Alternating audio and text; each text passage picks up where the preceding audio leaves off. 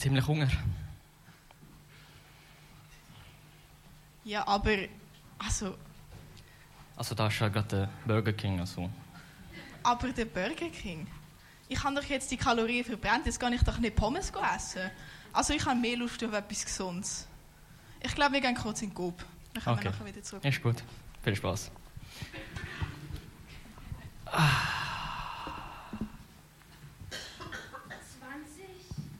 40, 60, 80, 21. Boah, das reicht knapp für einen Burger.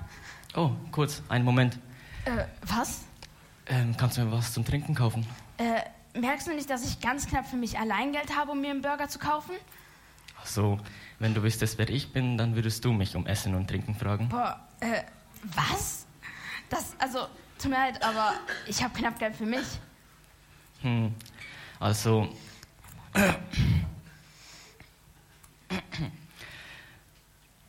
Hab gehört, hier wird bald eben Automaten eingesetzt in der ganzen Umgebung, damit man gratis Essen und Trinken zu jeder Zeit holen kann. Boah, das glaube ich nicht. Das ist ja, also, das muss ja irgendwie finanziert werden. Ja, schon. Dafür gibt es ja auch die Mitarbeiter. Und wenn du in mein Team möchtest, kann ich das einstellen. Und dann kannst du jetzt schon gratis Essen und Trinken bekommen. Also, nein, das ist doch, das ergibt keinen Sinn. Doch, tut's. Also. Dann bräuchte ich noch dein Arbeitszeugnis. Oh, mein Arbeitszeugnis, ähm, ich habe gar keins. Also, ich war nie lang genug an einer Stelle, um eins zu bekommen. Stimmt, du hast ja deine Lehre verloren, weil du deinen Arbeitsgeber geklaut, äh, bestohlen hast. Und danach hast du in einer anderen Stelle dich krank gemeldet, als du nicht krank warst. Und so ging es ja immer hin und her. Boah, aber woher weißt du das Ganze überhaupt? Ich weiß vieles, was die anderen nicht wissen.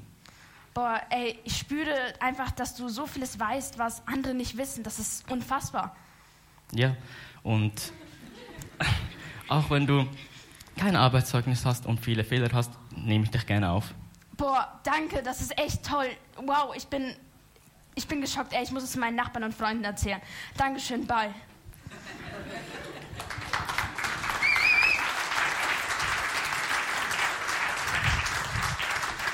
Nishan?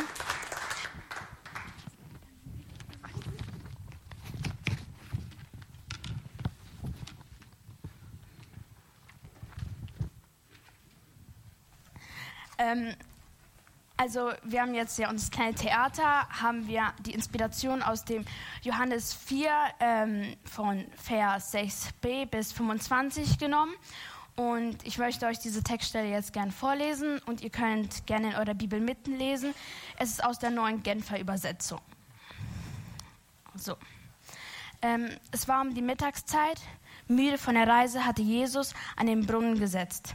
Sieben bis acht seiner Jünger waren in den Ort gegangen, um etwas zu essen zu kaufen. Da kam eine samaritanische Frau zum Brunnen, um Wasser zu holen. Jesus bat sie, gib mir zu trinken. Überrascht fragte die Frau, wie kannst du mich um etwas zu trinken bitten? Du bist doch ein Jude und ich bin eine Samariterin, die etwas zu trinken bittet. Du bist doch ein ähm, Jude, mein nämlich in jeden Umgang mit den Samaritern. Jesus antwortete, wenn du wüsstest, woran die Gabe Gottes besteht und wer sie ist, der zu dir sagt, gib mir zu trinken, dann hättest du ihn gebeten und er hätte dir Quellwasser gegeben, lebendiges Wasser. Herr, wandte die Frau ein, dort ist doch nichts, womit du Wasser schöpfen kannst, und der Brunnen ist tief. Woher willst du denn dieses lebendige Wasser nehmen? Bist du etwa mehr als unser Stammvater Jakob, der uns die Brunnen gegeben und selbst von seinem Wasser getrunken hat, er und seine Söhne und seine Herde? Jesus gab ihr zur Antwort, jeder, der von diesem Wasser trinkt, wird wieder Durst bekommen. Wer von, aber von dem Wasser trinkt, das ich ihm gebe, geben werde, wird niemals mehr durstig sein. Das Wasser, das ich ihm gebe und wir ihn ihm zu einer Quelle werden, die unaufhörlich fließt bis ins ewige Leben. Herr, bitte gib mir von diesem Wasser, sagte die Frau, dann werde ich nie mehr Durst haben und muss nicht mehr hierher kommen, um Wasser zu holen. Geh und ruf deinen Mann, entgegnet Jesus. Komm mit ihm hierher. Ich habe keinen Mann, sagt die Frau. Das stimmt, erwiderte Jesus. Du hast keinen Mann. 18, fünf, Männer hast, hast du gehabt und der, den du jetzt hast, ist nicht dein Mann. Du hast die Wahrheit gesagt. Herr, ich sehe, dass du ein Prophet bist, sagt die Frau. Unsere Vorfahren haben Gott auf diesem Berg hier angebetet. Juden dagegen sagt, der richtige Ort, um Gott anzubeten, sei Jerusalem. Jesus erwidert, glaub mir, Frau, es kommt eine Zeit, von der, wo ihr, der Vater, werdet auf diesem Berg noch in Jerusalem anbeten. Ihr Samaritern betet an, ohne zu wissen, was ihr anbetet. Wir jedoch wissen, was wir anbeten, denn die Rettung der Welt kommt von den Juden. Aber die Zeit kommt, ja, sie ist schon da, wo Menschen Gott als den Herrn anbeten werden. Menschen, die vom Geist erfüllt sind und die Wahrheit erkennen haben. Da sind wahre Anbeten. Anbeter. So möchte der Vater die haben, die ihn anbeten. Gott ist der Geist und die, die ihn anbeten wollen, müssen ihm den Geist und die Wahrheit anbeten. Ich weiß, dass der Messias kommen wird, entgegnet die Frau. Messias ist das hebräische Wort für Christus. Wenn er kommt, wird er uns alle diese Dinge erklären. Da sagte Jesus zu ihr, du sprichst mit ihm, ich bin es. Genau. Ähm, wir sind jetzt im vierten Teil und somit im letzten Teil der Predigtreihe Herzensmenschen. Und ähm, was wir heute ansprechen möchten, ist, wie Jesus mit den Menschen umgegangen ist. Und wir haben uns dabei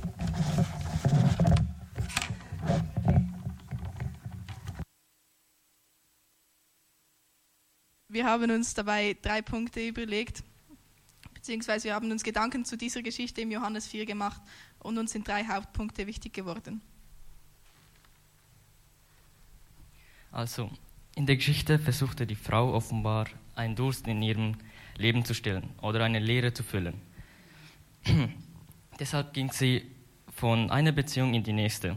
Sie sehnte sich nach Annahme und Heimat. Und Jesus sah das. Egal auch welchen Durst sie versuchte zu stillen, Jesus ist der Einzige, der den Durst stillen kann, damit, nie mehr Durst, damit man nie mehr Durst hat.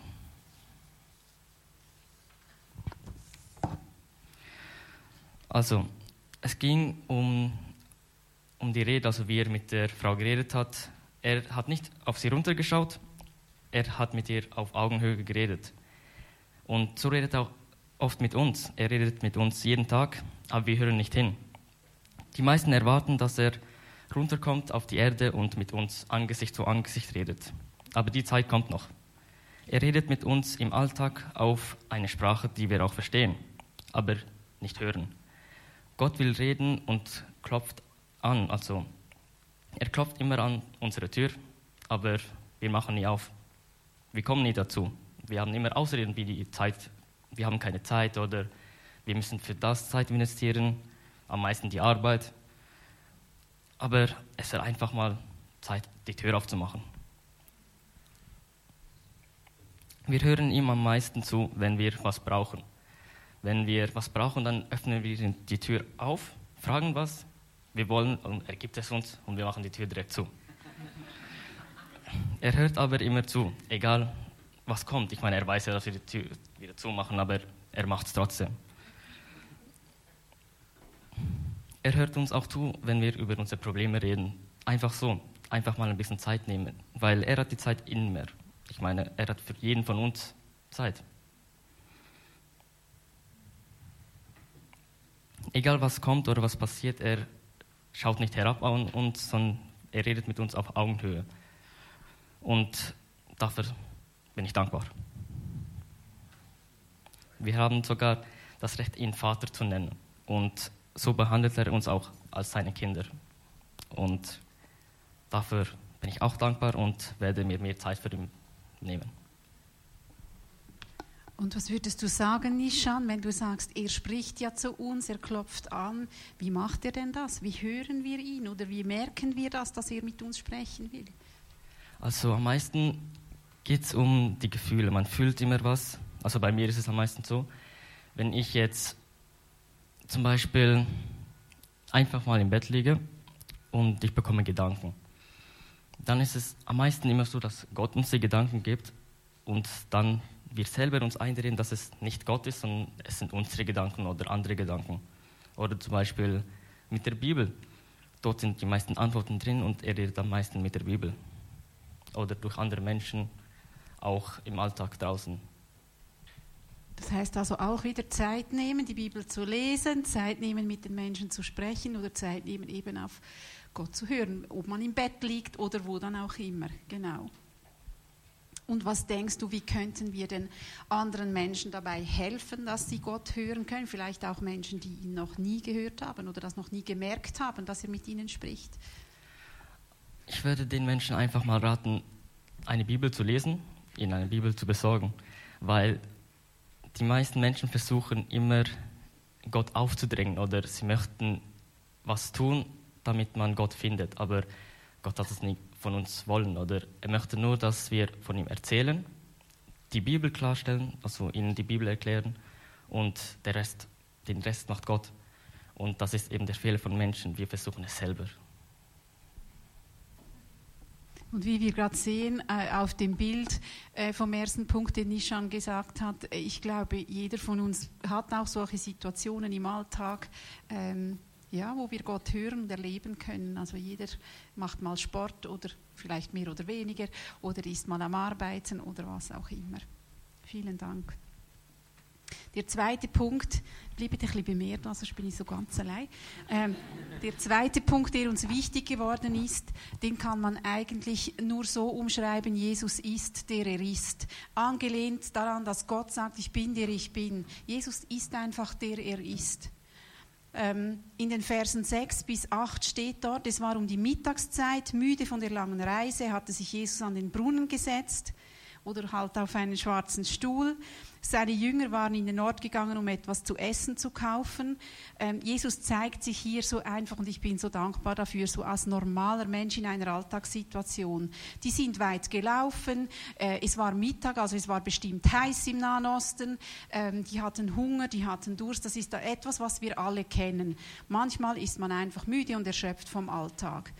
Und Jesus zeigt sich da nicht so im Flow des Predigens und des ähm, Workshop-Haltens. Er hat nicht einen Kurs angeboten für irgendwelche Samaritaner, die vielleicht interessiert wären an, seinem, an seiner Message, sondern er ist einfach müde und erschöpft und setzt sich da mal hin. Er hat keinen Auftritt oder keine Predigt, die er vorbereitet hat oder so etwas.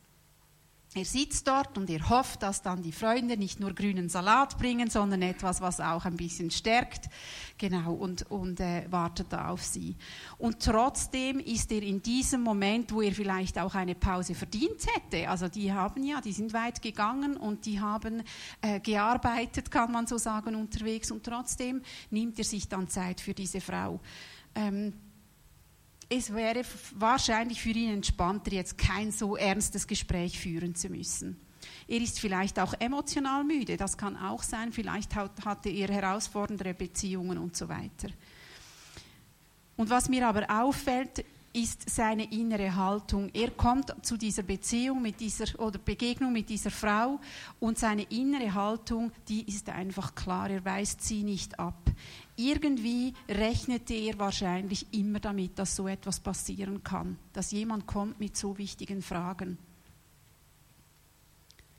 Ich habe das auch schon erlebt, dass meine Verfassung dann nicht gerade so gepasst hat. Ich habe eine Nachbarin, die ist schon mehr als einmal gerade dann zu mir gekommen, wenn ich gedacht hatte, eigentlich wollte ich jetzt nur eine halbe Stunde einen Tee trinken und so. Und dann genau dann kommt, aber ich habe ja nur dann Zeit, also ist es eigentlich super, ist sie dann gekommen. Und ich werde dann sehr selber auch beschenkt von dieser Zeit. Es ist ja nur nicht so, dass man dann einfach ähm, geben muss, sondern es ist ja immer beidseitiger Segen eigentlich in diesen Situationen. Wir sehen, wir müssen keine Übermenschen sein, um ein Gespräch über den Glauben, über Gott führen zu können. Wir schweben nicht irgendwie zehn Zentimeter über dem Boden, weil wir ach so heilig sind und ach so alles im Griff haben und die Bibel alles verstanden haben und das Leben sowieso und alles im Griff haben und keine Fehler machen, sondern wir sind einfach, wer wir sind wie Jesus das eben auch ist. In den Versen 1, 3 und 4 äh, ist mir noch etwas aufgefallen von, ähm, von dieser Geschichte. Also Eva hat das vorher gar nicht gelesen, aber so die paar Verse vorher, ähm, dort heißt es, die Pharisäer hörten, dass Jesus mehr Menschen zu Jüngern machte und taufte als Johannes. Als er erfuhr, dass den Pharisäern berichtet wurde, wie groß der Zulauf zu ihm war, verließ er Judäa und ging wieder nach Galiläa. Dabei musste er durch Samarien reisen. Und im ersten Moment hatte ich so das Gefühl, ja, der hatte Angst, der ist jetzt geflüchtet vor den Pharisäern, weil die hörten, der macht da irgendetwas, da kommen Menschen, äh, sammeln sich an, da werden Menschen getauft und so. Und es tönt, wie er davor, davon gelaufen wäre eigentlich. Jetzt ist aber noch interessant, zwei Kapitel vorher ist die Geschichte von der Hochzeit zu Kana, wo es keinen Wein mehr gibt an dieser Hochzeit und äh, die Mutter von Jesus sagt zu Jesus, mach doch etwas, sie hat keinen Wein mehr und er sagt ziemlich direkt zu ihr, meine Zeit ist noch nicht gekommen. Und das kam mir wieder in den Sinn, als ich diese Stelle gelesen habe, was mir so zeigt in dem Moment, Jesus weiß ganz genau, wer er ist. Und wann er wo sein soll und wann er was tun soll und wann er was sagen soll. Oder eben vielleicht auch nicht. Also ich glaube, er hatte nicht Angst vor diesen Pharisäern, ist nicht davongelaufen, sondern er wusste ganz genau, diese Situation, in der ich bin, äh, die ist richtig so, wie sie ist. Jesus wusste immer ganz genau, wer er war. Er war einerseits Mensch, er war müde, er saß da an diesem Brunnen und andererseits wusste er aber auch, dass er der Sohn ist von Gott. Seine Identität ähm, war für ihn klar und das hat sein Handeln, sein Reden, sein Leben geprägt. Und ich habe mich dann schon gefragt, kenne ich denn meine Identität? Kennen wir unsere Identität so gut, dass wir wissen, in welchen Situationen uns wie zu verhalten, welche Worte zu gebrauchen, wie auf die Menschen zuzugehen. Weiß ich mit Sicherheit, dass Gott mich brauchen kann, dass er mich brauchen will? Ist mein Reden und mein Denken und mein Fühlen davon geprägt, von, dieser, von diesem Wissen um meine Identität in ihm, dass ich gar nichts Spezielles machen muss, wenn ich mit jemandem über Gott sprechen kann? Muss gar nicht anders sein oder andere Worte wählen, kann einfach so sein, wie ich bin, wie Jesus immer der war, der er einfach war. In Matthäus 12, 34 lesen wir, denn wie der Mensch in seinem Herzen denkt, so redet er. Oder wörtlich übersetzt stand da noch, denn aus der Fülle des Herzens redet der Mund. Es gibt da eine ältere Übersetzung, die wir brauchen, was, wes des Herz voll ist. Ich finde diesen Satz ganz schwierig, darum habe ich den nicht genommen. Denn aus der Fülle des Herzens redet der Mund. Das verstehe ich irgendwie besser. Also das, wovon ich voll bin, wo mein Herz voll ist, das kommt dann auch raus. Und wenn in meinem Herzen klar ist, wer ich bin in Jesus, was ich denke über Gott, was ich erlebt habe mit ihm, wo ich Fragen habe, was ich nicht verstehe, dann kann das aus meinem Mund kommen. Das macht meine Identität aus. Und bei Jesus merken wir immer wieder, sein Herz, das voll war, ähm, das war deckungsgleich mit dem Herzen des Vaters, weil er eben gleichzeitig Mensch und Gott war. Die Barmherzigkeit Gottes der Frau gegenüber, die erfüllte sein Herz in diesem Moment genauso. Und im Vers 26 offenbart sich dann Jesus auch dieser Frau gegenüber. Er sagt, da sagte Jesus zu ihr, du sprichst mit ihm, ich bin es. Also sie sagt ja, äh, wir warten auf den Messias so ähm, frei zitiert und er sagt, ich bin es. Also er offenbart, wer er ist. Und das heißt ja nicht nur, dass er weiß, wer er ist, sondern auch, dass wir uns darauf verlassen können, wer er ist. Das heißt, wenn ich jetzt irgendjemand in meiner Nachbarschaft oder bei meiner Arbeit irgendwie erzählen will, wer Jesus ist, und ich stelle mich ganz komisch an dabei und brauche komische Wörter und sie, ihre Augen äh, sind ein bisschen kariert und sie, dann, dann bin ich einfach, wer ich bin. Und ich darf darauf vertrauen, dass Jesus ist, wer er ist. Und wenn, wenn das Herz von einem Menschen offen ist, Jesus gegenüber, dann wird er sich nicht verwehren, nur weil ich vielleicht nicht so ganz die perfekten Worte gebraucht habe. Er hat uns ausgewählt, dass wir mit ihm zusammenarbeiten und er weiß ja, wie wir sind. Das hätte er sich vorher überlegen müssen. Aber jetzt sind wir, wer wir sind. Und das, was in unserem Herzen ist, das kann anstecken. Und wenn jemand, äh, wenn jemand dann vielleicht unsere Worte, unsere Handlung, unsere Erklärung nicht so ganz versteht, dürfen wir darauf vertrauen, dass Jesus sich nicht verwehren will, wenn, wenn ihn jemand sucht. Manchmal gibt es ja ähm, äh, Begegnungen, da, da hat man, kennt man den Menschen nicht gut und man sieht den nie wieder. Und dann denkt man später, ah, das hätte ich sagen sollen oder so hätte ich noch können oder das hätte ich erzählen können, aber der Zug ist abgefahren. Und, und da dürfen wir wirklich einfach darauf vertrauen, dass Jesus der ist, wer er ist und dass er, dass er mit seiner Identität in diesem Menschen weiterwirken kann. Und was mich einfach ähm, so begeistert, auch an dieser Geschichte wieder und in vielen Geschichten, die wir über Jesus leben, er begegnet den Menschen ja dort, wo er ist, oder beim Wandern oder beim Feiern oder beim Essen oder draußen, wo er irgendwie eine Predigt hält, irgendwo in den Bergen oder wo weiß ich, und zuletzt sogar noch am Kreuz. Hat er noch so eine Begegnung? Dort, wo das Leben, das Sterben stattfindet, dort hatte er den Menschen ähm, erkannt, ihren Durst erkannt nach dem lebendigen Wasser. Und ich glaube, genau so können wir auch leben. Das, das Bild, das wir vorher bei Nishans Teil gesehen haben, mit all diesen verschiedenen ähm, Männern, genau, oder Menschen, dort, wo wir mit den Menschen feiern oder diskutieren oder arbeiten oder weinen oder lachen, ähm, dort, wo wir uns auch einfach mal müde hinsetzen und sagen, jetzt brauche ich zuerst mal ein Glas Wasser, oder einen Burger oder etwas Gesundes, was auch immer. Ich glaube, wenn mir klar ist, wer ich bin in Gottes Augen, kann ich wirklich getrost einfach mich selber sein, weil mein Herz dann voll ist von ihm. Und ich glaube, in diesem Moment hat Gott keinen besseren Partner für die momentane Situation.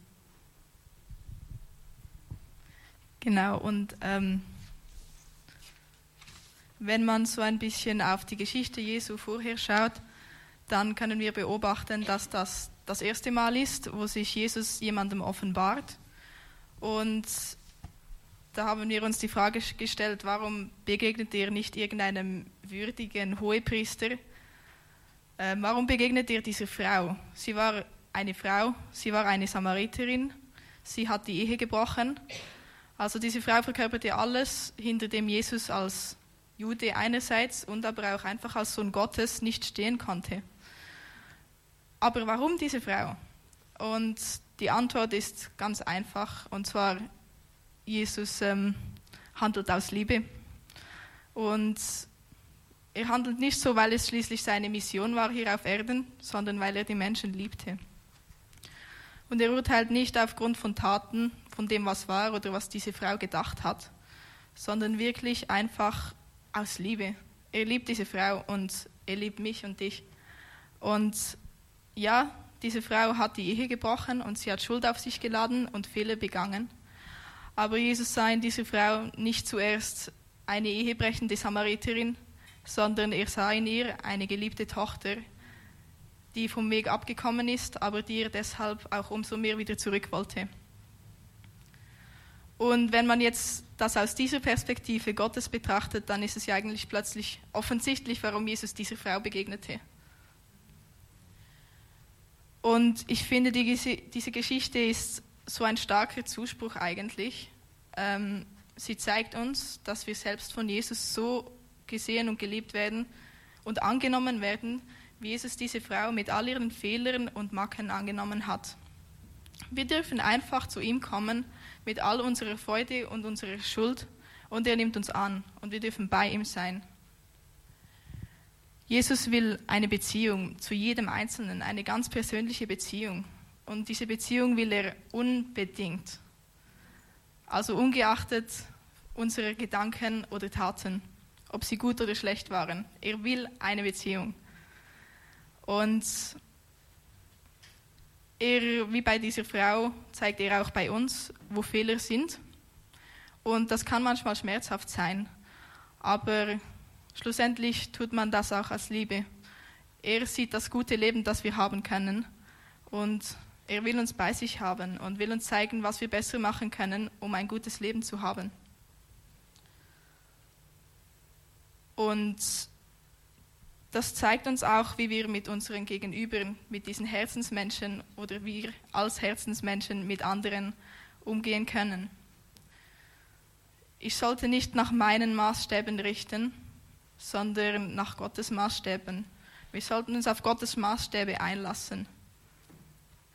Das Richten sollten wir ihm überlassen, wie es auch im, Korinther, im 2. Korinther 5,16 steht, wo Paulus sagt, daher beurteilen wir auch niemanden mehr nach rein menschlichen Maßstäben.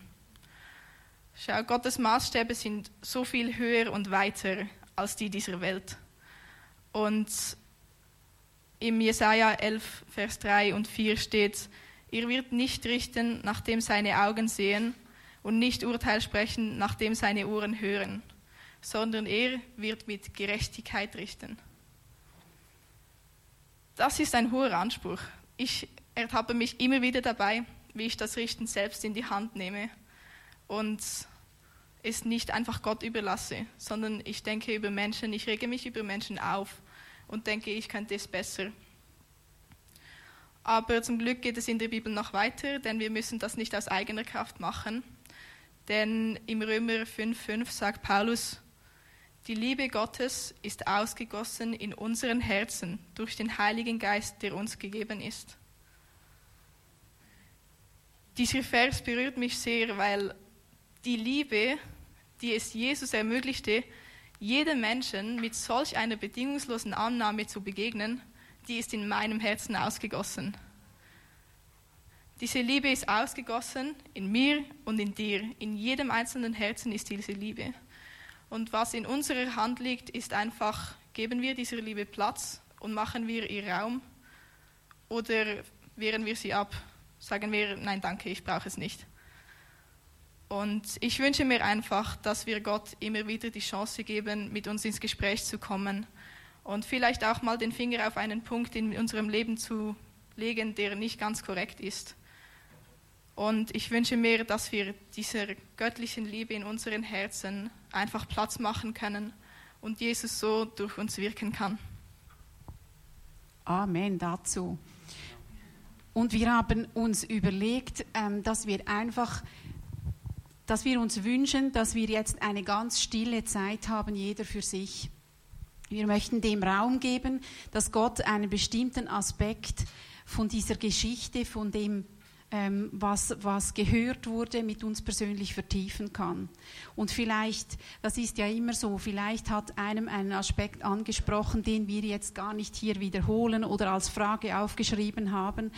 Ähm, diese Fragen, die wir formuliert haben, ähm, gehen ein bisschen durch das, durch das, durch was wir gesagt haben und können vielleicht helfen, jetzt ähm, uns einfach fünf Minuten ganz nur zwischen mir und meinem Vater im Himmel ähm, Zeit zu nehmen. Wie redet Gott zu mir? Was hindert mich vielleicht, seine Stimme zu hören? Vielleicht erinnere ich mich, wie, wie habe ich das früher gemacht? Vielleicht muss ich mich wieder einmal darin, äh, daran erinnern.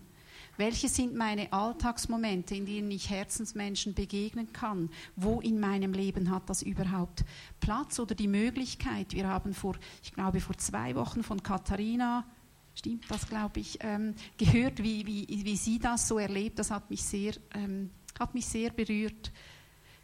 Wie fühle ich mich, wenn ich mit jemandem über Gott spreche? Ist das ein Thema in meinem Leben oder denke ich immer, das können andere besser, das ist, äh, das ist äh, meine Privatsache?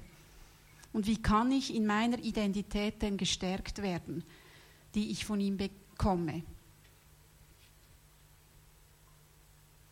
Wie ist Jesus mir schon mit seiner Liebe begegnet? Vielleicht ist es auch da wichtig, sich immer wieder zu erinnern, wie haben wir denn Jesus schon erlebt? Wie haben wir die, die Liebe Gottes? Wie hat er uns das schon gezeigt? Es gibt so Tage, dann, dann glaubt man fast nicht mehr dran oder kann sich nicht mehr erinnern. Und da ist es gut, sich wirklich an, an äh, Begebenheiten zu erinnern. Wie kann ich wachsen darin, Menschen mit Liebe zu begegnen? Auf meine Art, so wie ich halt bin, so wie ich spreche, so wie ich lebe. Wir würden uns fünf Minuten Zeit nehmen, uns darüber Gedanken zu machen und Philipp wird nachher diese Zeit weiterführen, abschließen, was auch immer.